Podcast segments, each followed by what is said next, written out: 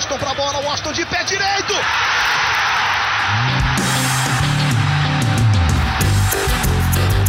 Está entrando no ar o podcast. Sabe de quem? Do Do Flusão, do tricolor das Laranjeiras. É o GE Fluminense.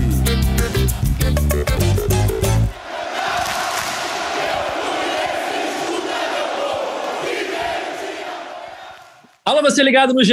Globo e também no GE Fluminense. Sejam todos muito bem-vindos. Eu sou Edgar Marcel de Sá e essa é mais uma edição do podcast da Torcida Tricolor, edição 108, para falar da última rodada do Campeonato Brasileiro. Fluminense 2 a 0 no Fortaleza. Fluminense em quinto lugar, naquele cenário que nenhum torcedor do Fluminense gostaria de ver, né? Que foi o Fluminense fora do G4 e ainda viu o rival Flamengo ser campeão brasileiro com a derrota para o São Paulo. Então vamos lá, começar logo aqui chamando para a mesa nossos três setoristas do Fluminense no grupo G. Globo.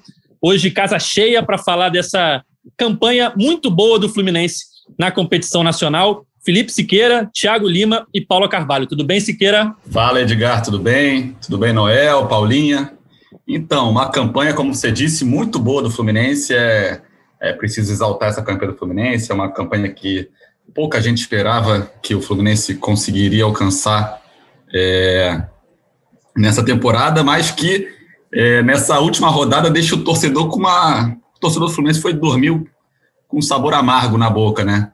É, ficou, escapou esse G4 e, e, ainda teve essa questão do título do, do maior rival. Eu confesso que essa combinação de resultados de ontem eu nem cogitava, cara. É, eu imaginava que o Fluminense venceria o Fortaleza, achava que era um resultado é, certo ali. O Fluminense, Fortaleza já tinha perdido do Bahia, estava entregue já, e o Fluminense muito bem, confiante. É, esperava que os, não esperava que o São Paulo vencesse o, o Flamengo, esperava que o São Paulo perdesse para o Flamengo, no máximo empatasse e aí fosse a combinação perfeita para a torcida do Fluminense. Aí o São Paulo ganha, só que aí o Inter não ganha do Corinthians. Eu achava que o Inter ganharia do Corinthians. Então eu esperava que seria aconteceria uma coisa ou outra, é, ou e com a chance de ter essa combinação perfeita para o Fluminense. Só que não aconteceu nenhuma coisa nem outra. E agora é torcer aí para o Palmeiras levar a Copa do Brasil para o Fluminense conquistar essa vaga direta aí, porque merece, cara. Essa galera aí, essa merece essa galera do Fluminense, não só o grupo, o Marcão, e a torcida também merece uma alegria. A gente vai falar muito sobre essa possibilidade ainda do Fluminense conseguir a vaga direta na Libertadores, dependendo da final da Copa do Brasil. Vamos agora dar as boas-vindas também para o Noel. Tudo bem, Noel? Fala, Edgar. Fala, Siqueira, Paulinha. Hoje casa cheia, né? Despedida da temporada. Tá que nem a, a coletiva do Marcão, casa cheia. é. Cara, ontem o Siqueira falou bem, foi uma combinação terrível para a torcida do Fluminense, pelo que esperava. Só, só tinha até uma combinação pior, né? Que se fosse o Grêmio ganhar, o Fluminense perder esse jogo, que o Fluminense ainda caía para sexto e não ia ter condição nenhuma de, de ir para a fase de grupos. Ao menos isso não, não aconteceu.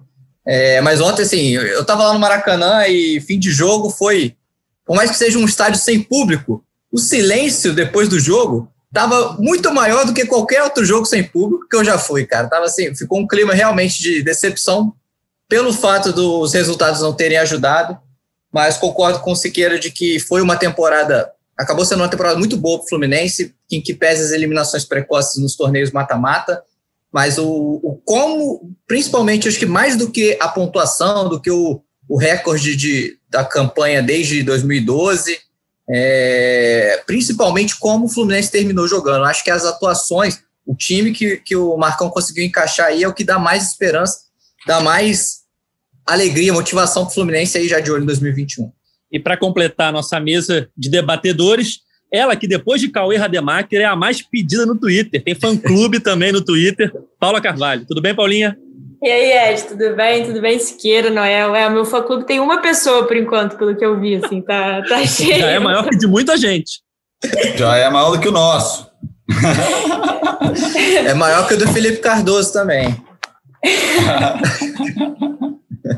é, então, só completando aí que vocês falaram, é, concordo muito que a gente tem que exaltar essa campanha. A campanha do Fluminense foi muito boa, foi surpreendente. Acho que até nós mesmos viemos aqui várias vezes, né, no início do, do, do, campeonato, no meio do campeonato, e questionar, a gente questionava muito, assim, até onde esse Fluminense pode ir, eu acho que esse Fluminense foi muito mais longe do que a gente imaginava e esperava, até pela, enfim, limitação do elenco, questão financeira, então foi bacana de ver. O Noel lembrou bem, né, aquelas eliminações, assim, principalmente aquela da Sul-Americana, primeira fase, com um time pouquíssima expressão, inexpressiva até, né, é, do Chile, assim, então a gente esperava que o Campeonato Brasileiro bem diferente e foi legal não só o Fluminense ter terminado em quinto, óbvio que ficou esse, esse gostinho amargo no final, porque a combinação, como o Siqueira falou, foi a pior possível para o torcedor do, do Fluminense. Eu acho que teve um momento ontem que o torcedor do Fluminense estava torcendo até pelo gol do Flamengo, assim, já não estava mais esperançoso é, pro, pelo Inter fazer um gol ali e falou assim: ah, pelo menos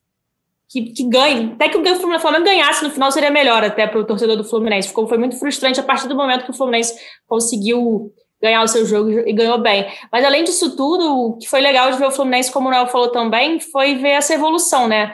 A gente viu o Fluminense jogando às vezes no tronco, nos trancos e barrancos, mas essa reta final conseguiu nove jogos de invencibilidade, superou até a marca do, do Dair no primeiro turno. Mas eu diria que do jogo do Goiás para cá, da 33 rodada, o Fluminense já tinha ganhado né, outros jogos anteriormente. É, o Fluminense melhorou muito. E eu vejo o Fluminense preparado aí para, pelo menos para essa pré-Libertadores, vai ser difícil, mas um time competitivo, um time que eu não estava vendo hoje. Hoje eu vejo o Fluminense jogando bem e melhor até do que, do que se a gente for analisar só o, no papel o elenco. É como a gente já citou, o Fluminense terminou a competição com 64 pontos, na quinta colocação. Essa é a melhor campanha do Fluminense em termos de pontos conquistados, tirando né, os títulos de 2010 e 2012. Então, nos pontos corridos, é, o Fluminense conquistou 64 pontos e só não foi melhor do que nos dois títulos. É, em posição, não, né? Porque em 2011 o Fluminense ficou em terceiro, mas fez 63 pontos. Enfim, uma campanha muito boa do Fluminense. Não era esperada por ninguém no início da temporada, nem o mais otimista torcedor tricolor, eu acho que ia conseguir é, imaginar um Fluminense terminando em quinto lugar no campeonato, terminando com nove jogos de invencibilidade e terminando jogando bem, competitivo, lutando, é, tendo boas atuações, é, conseguindo é, goleadas, como conseguiu recentemente em alguns jogos. Enfim, um Fluminense que dá gosto do seu torcedor. E agora fica essa, essa torcida né, pelo título do Palmeiras na Copa do Brasil, para que o Fluminense é, vá direto à fase de grupos. A gente vai falar disso um pouquinho mais para frente. Vamos falar do jogo. Essa vitória por 2 a 0 do Fluminense, uma atuação tranquila, gols de Fred e Matheus Ferraz em dois escanteios, né, duas bolas paradas. O Fluminense ontem mostrou esse Fluminense da fase final do campeonato, né? Esse Fluminense de nove jogos de invencibilidade e um Fluminense que volta a Libertadores após oito anos, né, Siqueira? Pois é, pois é. Acho que jogo até o, Noel pode falar um pouco melhor, porque ele estava lá no Maracanã e eu estava era dividido, estava vendo os quatro jogos ao mesmo tempo. Mas é, a, até porque o, a vitória do Fluminense foi muito, muito tranquila. É, o Fluminense tomou a iniciativa desde o início do jogo, é, já tinha metido aquela bola na trave com o Fred, abriu o placar, foi controlando. O único momento que o Fluminense levou uma pressão maior foi ali no início do segundo tempo, que o Fortaleza pareceu gostar um pouco mais do jogo, querer o empate, só que aí o Matheus Ferraz fez o segundo gol e aí deslanchou. Aí era, virou é, aquele voo no, no, piloto automático e foi até o final. Era uma vitória certa, tranquila ali do Fluminense. É, Noel, tem mais alguma coisa ali que você possa tirar desse jogo ali? É isso, Noel. O que, o que só você viu no Maracanã, Noel? no momento que estava todo mundo olhando os outros jogos, né, o que, que eu só eu vi? É... Cara, não, foi, de fato foi, foi um ritmo bem assim de treino, principalmente no final. O, o, me chamou a atenção que o Fortaleza marcava com uns 11 atrás da linha do meio de campo, mesmo depois do gol do Fred. Então, assim, parecia que era preocupação, era não tomar uma goleada para não, não, não, despertar o Vasco lá e de repente o Vasco olhasse e o Fortaleza acabasse rebaixado. Mas impressionante, o Fortaleza ficou o tempo todo marcando atrás no meio de campo com uns 11 e armado no contra-ataque. É, conseguiu contra-atacar algumas vezes, mas a, a, recomposição do Fluminense estava muito boa. O Martinelli ter voltado, ter jogado isso, ajudou muito, que ele faz uma diferença enorme. Se você, qualquer outro jogador ali faz uma diferença pela velocidade que ele tem na recomposição, pelo entrosamento que ele já tem com o Iago. Então, o Fluminense conseguia se recompor rápido. Então, o, o Fortaleza não conseguia invadir a área do Fluminense para causar perigo. Os chutes eram de fora da área. E aí o Marcos Felipe é, trabalhou como trabalhou bem durante todas as oportunidades que teve chance. É, e a zaga segura, me chamou a atenção também o Matheus Ferraz substituindo o Nino. Matheus Ferraz, quando joga com o Nino, Matheus Ferraz joga na esquerda, Nino na direita. O Matheus Ferraz com, e o Lucas Claro, o lado dele de origem, né, é na direita, só que o Lucas Claro foi adaptado para a esquerda. Aí me chamou a atenção que o, o, o Marcão escalou o Matheus Ferraz na direita e manteve o Lucas Claro na esquerda, porque o lado esquerdo do Fluminense era o que vinha sofrendo mais, era o mais vulnerável do time, o Lucas Claro ali deu uma segurança maior. E tá, até nisso, ele foi inteligente nesse ponto de armar, de continuar com o Lucas Claro ali, e o Matheus Ferraz, para mim, foi o melhor em campo, fez uma partidaça jogando na direita, é, ganhou todas as disputas ali pelo alto, ainda apareceu no ataque para fazer gol, botes importantes em frente da área.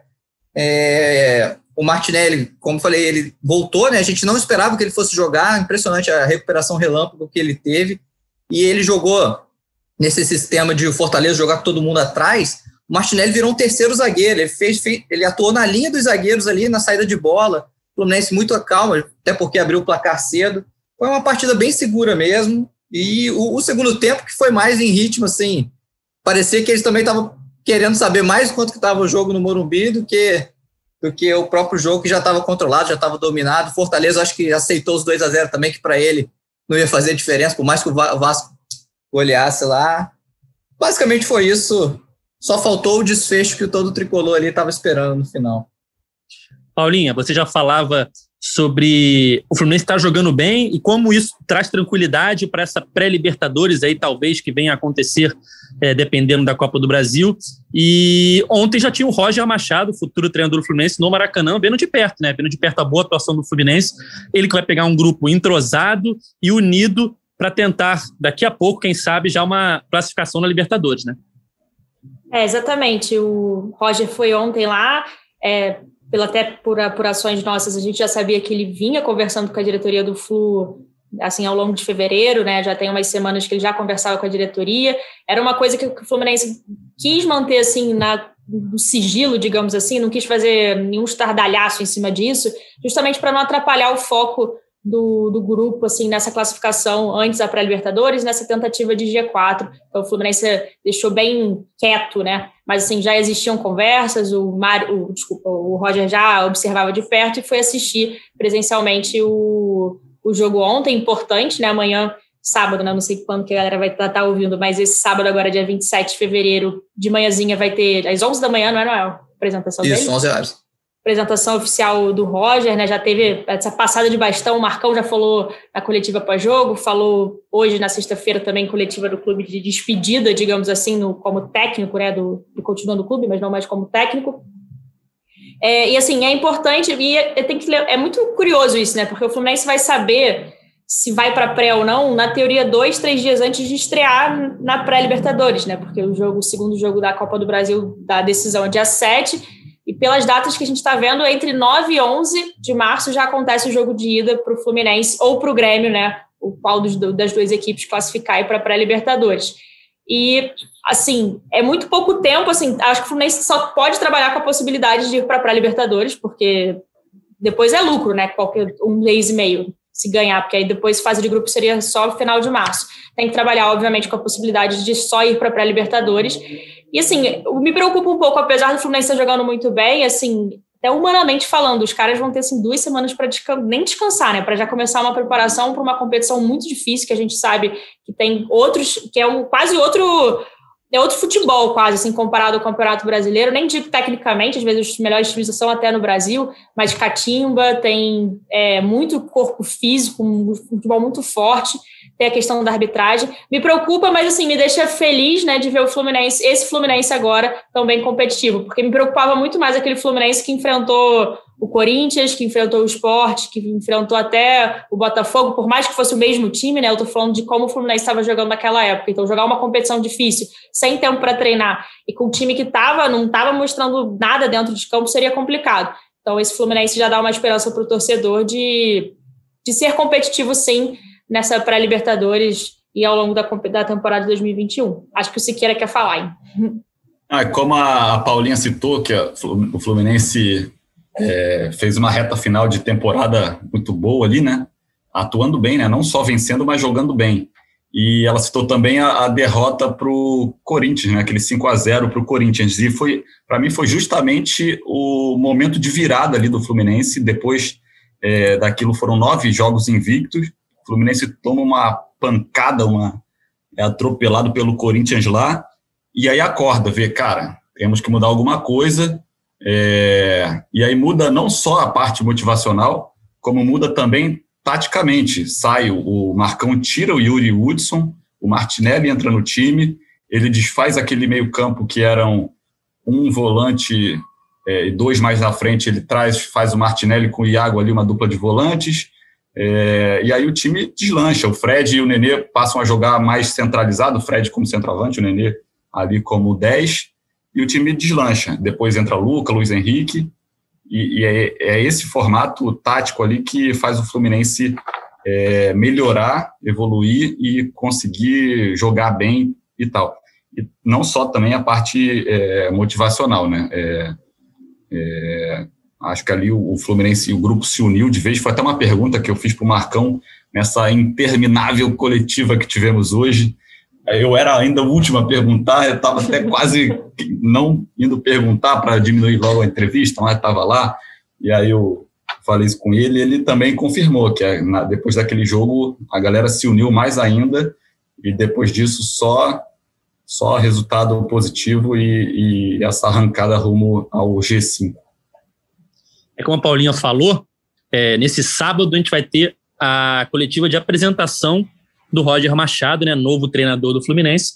Eu aproveito esse tema para perguntar para vocês, setoristas, o que vocês estão esperando do Roger Machado, que foi um nome que nas redes sociais dividiu a torcida tricolor, né? Muita gente reclamando do Roger e tal.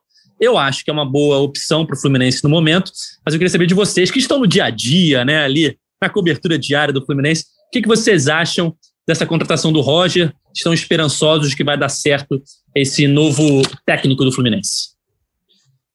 Cara, eu concordo com você. Eu gostei do, da opção. Acho que foi, é uma aposta bem válida. É um cara que já tem identificação com o clube como herói de título, né? Na época de jogador. É, nada disso entra em campo, né? Agora como treinador. Mas ele tem um, uns trabalhos interessantes no Grêmio, é, no próprio Atlético, no Bahia no início.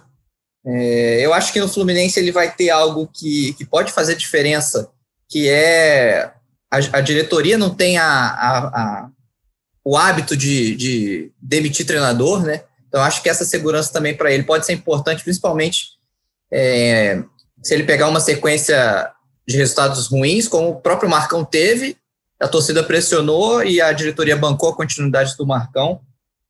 É, eu só estou preocupado, é, de fato, com essa pré-Libertadores batendo a porta aqui, se o Fluminense tiver que jogar, se ele vai conseguir implementar o jeito dele, se ele vai manter o que o Marcão fez sem adaptar nada para não correr riscos. Esse é, é, é, o risco de você se classificar dessa forma, né? Mas vamos ver, quem sabe o Palmeiras ainda ajuda e aí sim o Roger ganha mais tempo para trabalhar e começar a implementar o seu jeito. É, assim, até eu concordo com vocês, acho que é um nome interessante e a gente também tem que pensar ser realista com, a, com o momento financeiro do Fluminense, né? Porque os torcedores falavam muito assim, ah, traz o Cuca, o Cuca já estava é, sinalizando que queria deixar o Santos. Eu nem sei se ele queria assumir um novo desafio, né? É, porque ele estava, enfim, cansado. É, mas também tem a questão de, do salário do Cuca, né? Eu arriscaria dizer que é muito mais alto que o do Roger e foge do, do, dos padrões atuais do, do, Fluminense e é uma é um, uma coisa não é bem a palavra coisa, né? Mas enfim, a diretoria está tentando manter isso de não extrapolar em, em salários, tentar manter os pés no chão desde que o, que o Mário assumiu. Então, assim, achei que o Cuca nunca pudesse vir a ser uma realidade no momento. Claro que o Cuca é um bom nome como técnico, mas então tem que pensar nessa realidade do Flu e falando um pouquinho do que o Noel falou, é isso, né? O que mais me preocupa, mas não só me preocuparia sendo o Roger, mas como qualquer outro treinador, assim, o pouco tempo que tem para você conseguir implementar a sua filosofia, sendo que, ele, obviamente, o, coberto de razão, o Fluminense vai priorizar a Libertadores em relação ao Carioca, então, assim, os jogadores praticamente vão treinar juntos com o Roger, mas talvez o time principal nem chegue a atuar, posso estar falando besteira, mas antes de, de, de estrear na pré-Libertadores, se for, for para pré mesmo. E, assim, é, dando um pitaco aqui, óbvio que eu não sou treinadora, mas assim, talvez no momento fosse melhor tentar. Eu entendo que o treinador queira colocar e manter e estipular um pouco a sua filosofia, faz sentido que faça isso. Mas com duas semanas aí, menos de duas semanas, já pensando que o Fluminense vai se representar na terça-feira e pode estrear na pré-Libertadores na outra quarta, a gente está falando de. Acho que o primeiro jogo seria em casa, né? Mas tem uma questão da logística dos clubes brasileiros que ficam nessa dependência da Copa do Brasil. Mas assim, a gente está falando de uma semana para treinar. Então, na minha humilde opinião, se eu fosse Roger, eu tentaria manter o que o Fluminense fez agora com o Marcão nesse, nessa reta finalzinha de, de Campeonato Brasileiro, que deu muito certo, como a gente viu. É, me surpreendeu até a resistência da torcida do Fluminense quando foi noticiado o nome do Roger, né, o acerto encaminhado e tal, é, porque é um cara que tem uma grande identificação com o Fluminense, é, é um cara que tem teve, teve bons trabalhos na carreira, vinha de um trabalho que estava em queda ali no Bahia, mas teve um, um bom começo. É, e eu achava que a torcida do Fluminense seria pelo menos mais dividida, mas a, eram muitas críticas ali. Mas eu acho que é um bom nome, é uma boa aposta. Tem essa questão: quem o Fluminense poderia trazer? O Cuca só poderia trazer, talvez, depois do Campeonato Brasileiro, atrapalhar, atrapalharia o planejamento, fora a questão de, de valor aí que, que a Paulinha abordou de custo. Eu acho que o Roger é, tem uma boa bagagem, é, estuda, está sempre atualizado.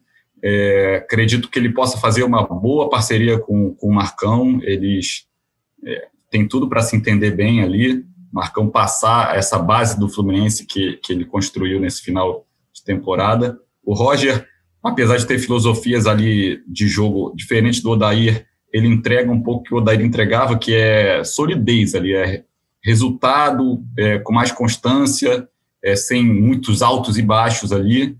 É, eu acredito que o Fluminense pensou um pouco também nisso, de, de voltar a ter uma temporada sólida, constante, para sempre estar tá brigando ali em cima. Eu acho que o Roger tem tudo para para fazer um bom trabalho, sim. O torcedor também, o Odair também foi muito criticado quando, quando chegou ao Fluminense, então acho que para o torcedor do Fluminense dá tempo para o Roger, deixa ele trabalhar e, e ver onde o Fluminense pode chegar. É, o primeiro é. jogo da, da pré-Libertadores, só completando, Paulinho, ele vai ser em casa. É, caso o Fluminense dispute, né? Isso já diminui um pouco a questão da logística, porque o Fluminense ou o Grêmio vão ficar sabendo da pré-Libertadores no final de semana anterior ao jogo, né? É, a final da Copa do Brasil é dia 7 de março. E a primeira é, partida da pré-Libertadores vai ser entre os dias 9 e 11. Então, no dia 7 de março, só para a gente explicar para o torcedor, tem uma vaga ainda indefinida para a fase de grupos da Libertadores. Essa vaga vai ser dada ao campeão da Copa do Brasil. Se o Grêmio for campeão da Copa do Brasil, ele vai direto para a fase de grupos. Se o Palmeiras for campeão da Copa do Brasil, ele já tem vaga na fase direta da fase de grupos, porque ele é o atual campeão da Libertadores. Então, essa vaga, ela não passa para o vice-campeão, ela vem para o brasileiro. E aí, no brasileiro, ela vai para o quinto colocado, que no caso é o Fluminense. Então, é por isso que o torcedor tricolor tem que torcer para o Palmeiras ser campeão da Copa do Brasil porque aí o G4 do Brasileirão vira G5 e o Fluminense vai direto para a fase de grupos. O problema é que isso só vai ser definido no dia 7 de março. Então, até lá, o Fluminense tem que trabalhar o quê? Com a possibilidade de jogar pré-Libertadores. E hoje, a pré-Libertadores, ela é contra, deixa eu até ler aqui o nome do time peruano, Ayachuco, do Peru. E aí, o Fluminense vai ter que se preparar até o dia 7, pelo menos, para enfrentar o Ayacucho nos dias 9, 10 ou 11 de março, no Rio de Janeiro. Só que aí pode ser que no dia 7 o Fluminense tenha a notícia de que, olha só, está na fase de grupos. Então aí tem um tempo mais de preparação. Mas até lá, a preparação é essa. Os titulares, depois da vitória de ontem, ganharam folga até a próxima terça-feira. Se representam na próxima terça-feira. E aí vão, vão ter mais ou menos uma semana de preparação para esse jogo contra o Ayacucho. Enquanto isso, está tendo o Campeonato Carioca, porque o Carioca começa agora, quinta-feira. Dia 4 de março já tem Fluminense e Resende, às 18 horas. Então, ou seja, nesse primeiro momento, vai jogar o Sub-23 e jogadores que não estão sendo muito utilizados, né? a gente pensa aí talvez Ganso, Miguel, enfim, jogadores que não foram muito utilizados na reta final do Brasileirão, mas o Sub-23 começam o Carioca contra o Resende. Eu pergunto para vocês até uma, uma dúvida que eu tenho é o Marcão e o Ailton, né, nesse time, não é o Roger, não, né? Então, é, para esse começo é, do Campeonato Carioca, é, os, as primeiras rodadas né, serão com o time sub-23, com o comando do Ailton e do Edevaldo, né? E o Roger vai estar focado na pré-Libertadores E aí, mais para frente, que aí o time principal volta, passa a disputar o Carioca, aí a, o Roger acumula tudo, né? Mas nessas primeiras rodadas, pelo menos três primeiros jogos, né? É, vai ser o Ailton comandando o time do Fluminense Sub-23, com mais algumas peças, né? O Ganso, Miguel, nesse campeonato carioca. Então, teremos já quinta-feira essa mudança de chave, né?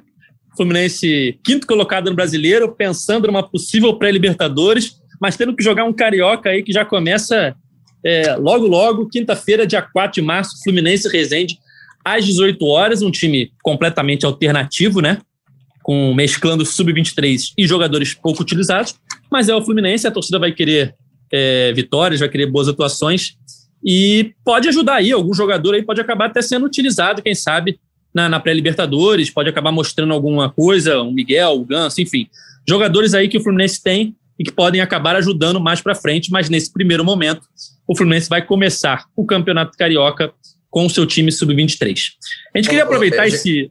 Pode falar, Noel, pode falar. Não, só e, e completar, além disso, ainda tem o, o, as joias do Sub-17, né? Que a torcida está muito curiosa para ver como é que vai se, se sair no profissional. Kaique, Metinho, João Neto, Matheus Martins. O próprio João Neto, que o Fred encheu a bola do João Neto na coletiva essa semana, falou que o moleque é um fenômeno. É, vamos ver, é, também é uma possibilidade de conhecer mais de perto esses, essas joias. Bem lembrado, Noel. A torcida está ansiosa aí para ver a estreia dessas joias aí no profissional. E a gente vai ter o Campeonato Carioca, pelo menos nesse começo, né? Para isso, enquanto o Fluminense se prepara para a disputa, pelo, pelo menos por enquanto, da, da pré-Libertadores é, contra o Ayacucho do Peru. É, eu queria aproveitar esse, entre aspas, último programa da temporada para a gente fazer uma brincadeira, fazer uma eleição, né? Para ver sobre o melhor jogador, a revelação. Enfim, fiz umas categorias aqui e a gente vai setorista por setorista dando seus votos e eu vou dar meus votos também para a gente eleger. Vamos lá. O melhor jogador do Fluminense na temporada, a revelação da temporada, a decepção da temporada, o golaço da temporada e o melhor jogo. Quem é quer começar? Paulinho. Vamos fazendo, vamos rodando o melhor jogador. vamos rodando, vamos rodando então. Vamos lá, vou abrir. Melhor jogador da temporada do Fluminense, para mim, não tem como ser outro. Lucas Claro. Eu, eu votei Lucas Claro também. Meu também, Lucas Claro. Porque isso aí é unanimidade, né? É, unanimidade? Inclusive, então, acho temos... que tinha, tinha que ter sido eleito aí para qualquer seleção do campeonato, ele tinha que ser eleito. É o cara que não tomou cartão amarelo, fez muito poucas faltas. É, acho que foi o zagueiro com menos dribles é, sofridos pelo SofaScore. É impressionante que ele começou o ano, não tinha o status de titular e fez uma temporada excepcional, uma constância e uma segurança absurda para o Fluminense lá na defesa. Bem lembrado, Siqueira. Merecia estar na seleção do campeonato, merecia estar na bola de prata da placar. Ele ficou em terceiro, e aí só os dois primeiros são premiados. Mas Lucas Claro, eleito aqui pelo podcast de Fluminense como o melhor jogador tricolor na temporada 2020. Revelação, Siqueira, começa você. Cara, para mim foi o Martinelli, cara. Como é que começou no sub-20, Aí subiu para o sub-23 no meio do ano, só foi acionado porque o Dodi é, foi afastado. Cara, ele entrou ali, parece que parecia que o cara tinha 30 anos, assim, era joga muita bola esse moleque, tem um, um futuro é, grandioso aí pela frente, tem uma técnica, uma experiência, experiência não, uma qualidade, uma calma, uma tranquilidade muito grande.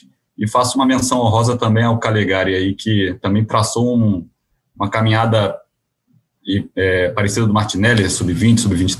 Acho que nem passou para sub-23, né? Foi, passou direto profissional, entrou no lugar do Gilberto ali, ganhou a concorrência do Julião e se firmou e fez um grande brasileiro. Paulinha. Então, eu também votei no Martinelli, assim, sem tirar nem pôr aí a, a justificativa do, do Siqueira.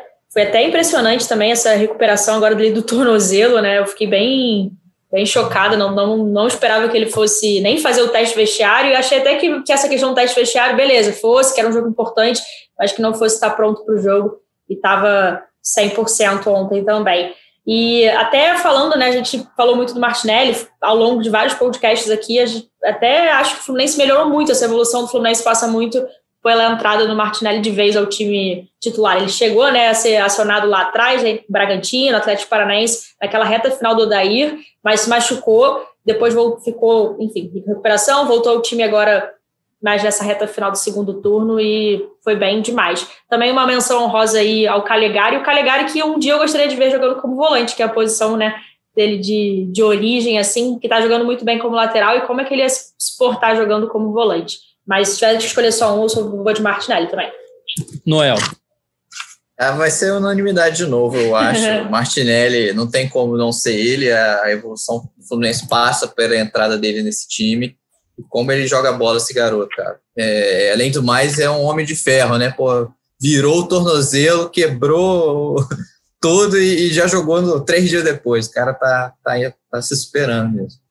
Eu vou fechar também a unanimidade no Martinelli, porque eu acho que é a diferença que ele faz em campo. E depois que ele entrou, o Fluminense embalou de uma forma.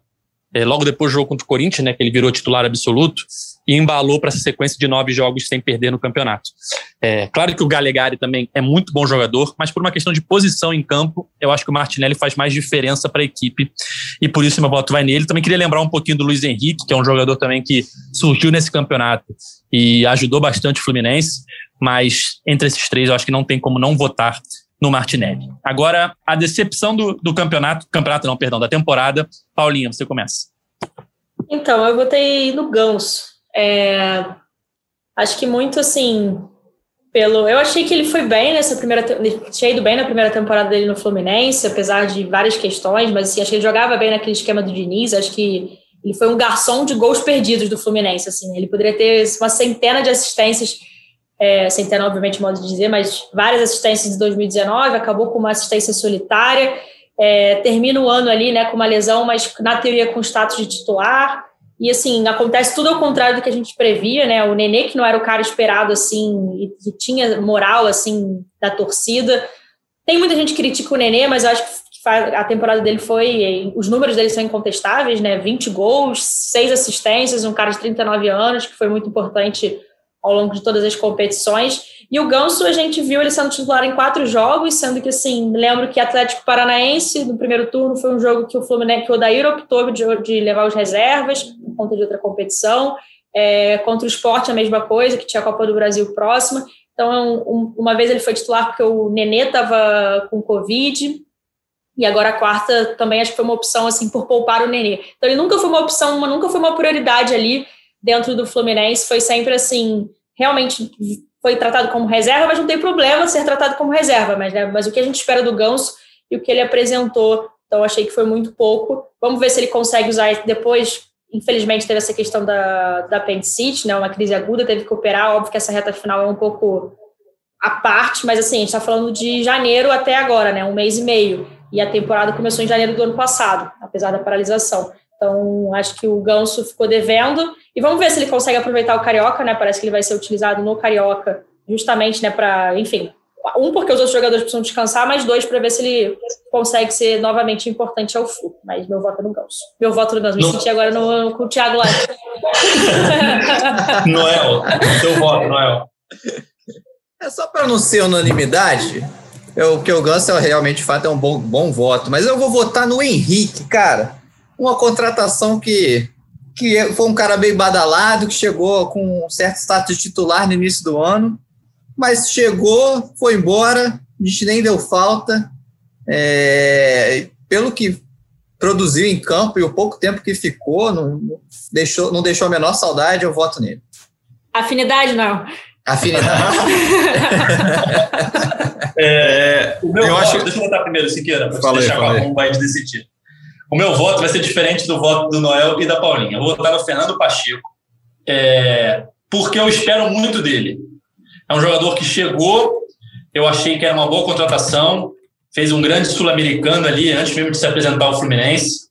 É, teve bons momentos ali no início do Carioca, aquele Fla-Flu que ele entrou e incendiou o jogo, o Fluminense quase conseguiu um empate, mas eu acho que deixou muito a desejar na sequência da temporada. E por isso, para mim, foi uma decepção nesse primeira, primeiro ano dele de Fluminense. Mas é um cara que eu espero muito, e por isso que eu tinha uma expectativa alta com ele, e por isso que eu acho que me decepcionei um pouco. Mas é um cara que eu ainda acredito que vai dar certo no Fluminense. E como está empatado, Siqueira resolve aí, Siqueira. Qual é o seu voto? Pô, mas eu não sou nem o líder da semana para desempatar. voto de Minerva. Siqueira, seu voto. Fazer que nem o Life. Cara, é, é, eu acho que a decepção está muito ligado à, à, criação de expectativas. Eu acho que o Ganso, por mais que a gente saiba que não é o Ganso de blá blá blá blá blá blá, é, esperava-se mais pelo Ganso nesse segundo ano. Ele fez um, uma primeira temporada razoavelmente boa pelo Fluminense, como a Paulinha falou, deu, ele deu muitas possíveis assistências que não foram concretizadas em gol pelos companheiros, que acabou é, prejudicando os números dele, mas terminou o ano, o ano de 2019 com status de titular, embora tenha perdido ali os jogos na reta final. E esperava-se que ele começaria o ano como titular. E aí teve questão de ele teve mais tempo para recuperar a forma física e tal. Só que aí perdeu o espaço do Nenê, começou o ano atropelando. E toda vez o Ganso entrou bastante até no, no, durante a temporada, mas nenhuma vez ele fez a, a, diferença, assim, tirando um jogo ali contra o Atlético Paranaense, que ele jogou um pouco melhor ali, em nenhum jogo ele fez uma. É, foi tão decisivo e tal. Então, é, acho que ficou é, devendo e vai ter aí esse Carioca, que o Mário falou que ele vai estar tá nesse grupo que inicia o Carioca, porque está recuperando aí da cirurgia para mostrar serviço, né? Para mostrar que ainda pode entregar alguma coisa para o Fluminense, porque a gente tem que lembrar que ainda tem três anos de contrato, né? E é um salário muito caro. Então, o custo-benefício, por enquanto, do Ganso é muito. é um prejuízo para o Fluminense. Vamos abrir então, fechar, só para fechar, Ganso eleito como a decepção da temporada. E vamos abrir a votação de golaço da temporada 2020 com o Noel. Noel, seu golaço 2020, por favor. Pode ser o gol que o Nenê não fez? Não, aquele do meio de campo. Noel, seu voto, golaço, não tem que passar a linha, Noel. Cara, eu vou manter o personagem Nenê no, no Carioca. Ele fez um golaço contra o Botafogo, não sei se foi o segundo, se foi o terceiro, se foi o primeiro, foi naquele 3 a 0 um, um cruzamento que ele pega de primeira na área, manda no Acho que foi o primeiro. Foi o primeiro? Acho que foi. Eu acho que o primeiro daquele jogo foi do Wellington Silva, não foi, não? Não, o Wellington Silva foi o último. Ah, foi, o último. Foi, então- foi, o Nenê o golaço, depois o Nenê de fora é. da área de novo e o Wellington Silva. Então, confundi. É, Siqueira, seu voto. Cara, eu, eu, não tenho tantos gols assim na cabeça, assim, lembrando de, de cara assim, mas é, o que me marcou mais ali foram daqueles dois gols do Marcos Paulo. Os dois gols foram muito bonitos do Marcos Paulo contra o Atlético Paranaense. É, o segundo, principalmente, ele pega uma bola na entrada, na ponta da área, ali na esquerda, dá um, corta o zagueiro, deixa o zagueiro no abraço, e invade a área e dá um tapa com nojo ali no, na, no outro canto do goleiro. É, ali foi, acho que, o, um canto do cisne Marcos Paulo, né, que ele fez uma temporada irregular, acabou saindo ali pela é, porta dos fundos ali, não saiu do Fluminense, mas acabou deixando a temporada pela porta dos fundos. Mas ele teve a melhor atuação de um jogador, acho, é, pelo Fluminense no ano, foi aquele, aquele jogo contra o Atlético Paranaense. Eu voto nesse segundo gol do Marcos Paulo. Eu vou votar também no mesmo voto do Noel, golaço do Nenê contra o Botafogo, e uma menção honrosa, aquele golaço do Caio Paulista lá no Mineirão, mas do Nenê ainda foi mais bonito. E Paulinha, você fecha essa eleição do golaço. Então, eu fiquei muito em dúvida nesse golaço contra o Botafogo, mas eu acabei escolhendo outro do Nenê também, que eu acho mais assim, por mais que tenha sido contra não a equipe principal do Flamengo, eu acho que ele de calcanhar do Nenê, assim, no primeiro clássico do Fluminense, o Fluminense ganhou de 1 a 0 Eu acho que, querendo ou não, o Fla-Flu sempre tem um peso, a torcida comemorou pra caramba, e eu acabei votando nele, assim. E eu fiquei pensando vários, só que ele foi o primeiro que me veio à cabeça. Então eu falei, ah, vou falar o primeiro que me que me veio à cabeça, vou no calcanhar do Nenê naquele 1x0, primeiro Fla-Flu de 2020. Boa lembrança, Paulinha. Então a gente fecha com o golaço do Nenê contra o Botafogo, 3 a 0 no Carioca, um cruzamento da direita, se eu não me engano, do Gilberto, e ele pega de primeira de esquerda no ângulo do Gatito. E para fechar nossa eleição, melhor atuação do Fluminense na temporada, Siqueira, seu voto. Cara, essa vitória recente aí contra o Goiás, para mim foi a melhor atuação na temporada. É, o Fluminense, aquele primeiro tempo do Fluminense foi avassalador, assim, o Fluminense atropelou o Goiás de uma forma que poderia ter feito 6 a 0 no primeiro tempo, é, o Nenê jogou muito, é, Martinelli, foi, foi uma atuação muito vistosa ali do, do Fluminense, e foi tão boa o primeiro tempo que o Fluminense é, pôde abrir mão de jogar no segundo tempo, o Fluminense só enrolou no segundo tempo, mas a atuação do primeiro tempo foi tão impressionante que eu acho que é, conseguiu, para mim, pelo menos, é, vencer a, a, melhor atuação da temporada do time. Paulinha? Então, eu tô, voto no mesmo, também escolhi esse jogo. É, concordo 100% com o Siqueiras. Mas, assim, até cito rapidinho, meu voto é esse. Mas se eu tivesse uma segunda opção, acho que seria aquele Fluminense Atlético Paranaense com o Odair, que acabou sendo o último jogo do, do Odair. Teve a questão da, da expulsão, né? Acho que foi o Thiago Heleno, se eu não me engano, ainda no, no primeiro tempo. A expulsão do jogador do Atlético Paranaense, obviamente, facilitou. Mas né, jogou pra caramba, tiveram os golaços do Marcos Paulo que a gente comentou, mas escolhendo um voo de Fluminense e Goiás também, acho que significa muito também, óbvio que o Fluminense já tinha vencido antes, já tinha empatado, tinha vencido o Botafogo e o Sport, empatado com o Curitiba, mas a partir dali o Fluminense deu um clique geral, não só manteve resultados bons, mas de, em termos de desempenho, então Flu e Goiás. Noel, seu voto? Eu vou de Fluminense e Bangu, tô brincando. 5 Aquele jogo moça bonita. Ai, cara, eu, naquele campo não tem como ter um jogo bom. Mas, enfim, é... eu gosto, gostei muito também do Fluminense. Esse, o jogo que a gente elegeu o golaço do Nenê foi, de fato, um jogo muito bom, né? Do Fluminense 3x0 Botafogo. Mas é, eu concordo. Faz tanto com... tempo, né? Pois é, eu prefiro seguir a linha ali do, do Siqueira e da Paulinho, porque o Fluminense Goiás, de fato, foi um atropelo. É, e poderia ter sido mais no segundo tempo, o Fluminense ainda perdeu gols, assim, teve aquele do Nenê do meio do, de campo que, que se entra, parava tudo, né? Fico com isso. Então. Meu voto vai ser no Fluminense Goiás também, mais uma unanimidade. Mas eu queria fazer uma mençãozinha honrosa a um jogo que o Fluminense não ganhou, mas eu gosto de lembrar por causa da estratégia que o Fluminense teve naquela partida, que foi aquele 1 a 1 contra o Atlético Mineiro no Mineirão. O Fluminense claramente um elenco inferior ao do Atlético e colocou uma estratégia de não usar o Fred nem o Nenê, né? Para ter um time mais rápido, um time mais ágil, abriu o placar, é, sofreu pressão, claro, porque o Atlético é um time superior, tem peças superiores e foi para cima para buscar a vitória.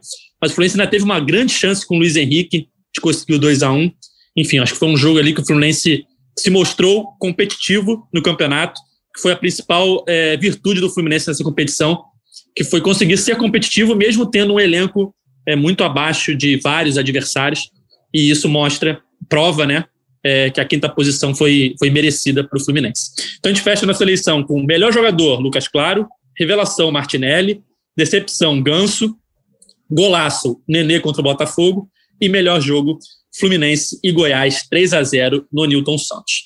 É isso, galera. Vamos chegando ao fim da edição 108, última edição da temporada 2020, mas daqui a pouco já tem a primeira edição da temporada 2021. A gente, eu agradeço ao Siqueira, Noel e Paulinha. Valeu, galera. Obrigado mais uma vez. Valeu, gente. Obrigado aí. Temporada fechada bem. E agora é torcer pelo Palmeiras, porque, cara, eu tava lembrando aqui, eu, eu já, eu já tive em Oruro, na Bolívia, a 3.700 metros de altitude. E o Fluminense foi jogar com esse famoso time peruano aí, que eu nem vou falar o nome, porque o Edgar já falou várias vezes. É, é, é lá, lá em Cusco é 3.400 metros. Então, de 3.400 para 3.700, esses 300 aí não vai fazer muita diferença, não. Cara, eu cansei de subir escada no hotel onde eu ficava. Então, tô, todo cuidado é pouco. Siqueira já foi para Potosí, né, Siqueira? É, eu ia falar, Noel, nessa aí eu tô ganhando de você. Eu fui para Potosí fazer aquele Fluminense lá, e Potosí, 4 mil metros de altitude. É brincadeira aquilo lá, é, é complicado. É, é para subir escada, você sobe escada, sobre um, um lance de escada, você está cansado. Imagina você é, fazer um esporte de alto rendimento. É sinistro, é um desafio a mais. O Fluminense, naquela ocasião, até perdeu para um time muito ruim lá, por 2 a 0 mas se classificou na Sul-Americana. É muito difícil. É um desafio a mais e é torcer aí para o Fluminense garantir essa vaga para a Libertadores para fazer grupos direto através do Palmeiras lá, porque não é muito bom arriscar, não. Mas tem a chance também desse jogo não ser em Cusco, né? Que o, que o Mário falou na, na, na coletiva, então vamos ver também, né? Se rolar pré-Libertadores, se rolar altitude, meu voto aqui para Paulinha viajar para ela conhecer também, né? Valeu, gostei, Paulinha. Gostei, gostei do voto. Valeu, valeu, gente. E antes da gente terminar, eu acho que vale, é, enfim, comentar, mas lamentar no caso, né? o falecimento do pai do Muriel foi uma tragédia às vésperas aí da última rodada e mandar, enfim, um abraço e toda a solidariedade ao, ao goleiro e à família, né? Bem lembrado, Paulinha. Toda a força para a família Becker nesse momento tão triste do falecimento do pai do Muriel e do Alisson. É isso, galera. Chegando ao fim da edição 108 do podcast GE Fluminense. Na quinta-feira já tem Fluminense Resende, estreia no Campeonato Carioca. E na sexta a gente volta para falar da primeira partida da temporada 2021, agora, enfim, para o Fluminense. Sempre lembrando que o nosso podcast está nas principais plataformas de áudio. Sempre que você quiser ouvir o podcast, é, o último podcast, os podcasts anteriores, entrevistas especiais, é só ir lá na sua principal plataforma que você preferir e procurar pelo podcast GE Fluminense. Valeu, galera. Vamos chegando ao fim dessa edição. E sempre lembrando que a gente tem a edição da Juliana Sá, a coordenação do Rafael Barros e a gerência do André Amaral. Valeu, galera. Até a próxima e tchau!